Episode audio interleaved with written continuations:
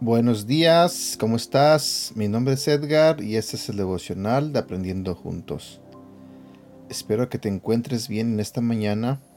Quiero pedirle a Dios que en esta mañana nos hable, que nos comunique lo que quiere para nosotros en nuestra vida y que por medio de este devocional podamos aprender un poco más de Él.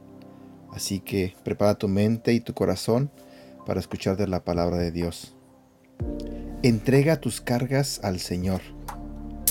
Entrégale tus cargas al Señor y Él cuidará de ti. No permitirá que los justos tropiecen y caigan. Salmos capítulo 55, versículo 22. Bien sea debido a una dificultad financiera, una relación tensa o una carga de trabajo abrumadora, la ansiedad puede abrirse camino en nuestras vidas en muchas formas. Puede ser solo una sensación general de inquietud durante el día, una agotadora noche sin dormir o un ataque de ansiedad total. Si eres cristiano enfrentando la ansiedad, una de las primeras cosas que puedes sentir es culpa. ¿Me debo sentir así si soy un verdadero cristiano? Es un pensamiento que puede entrar a menudo en tu mente.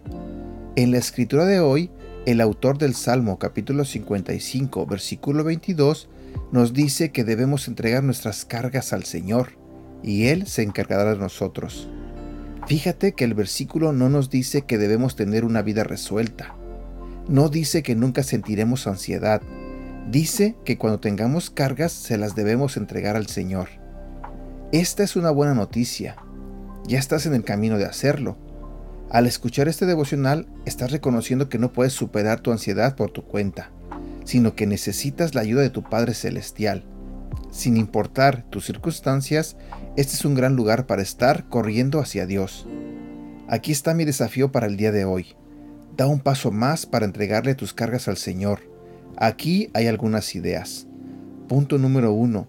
Permanece cinco minutos hoy en oración y dile a Dios acerca de lo que estés ansioso. Punto número dos. Lleva un diario acerca de cómo te sientes y cómo te afecta.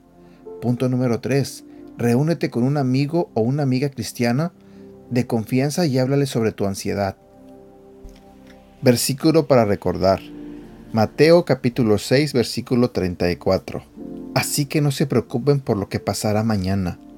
Ya tendrán tiempo para eso. Recuerden que ya tenemos bastante con los problemas de cada día.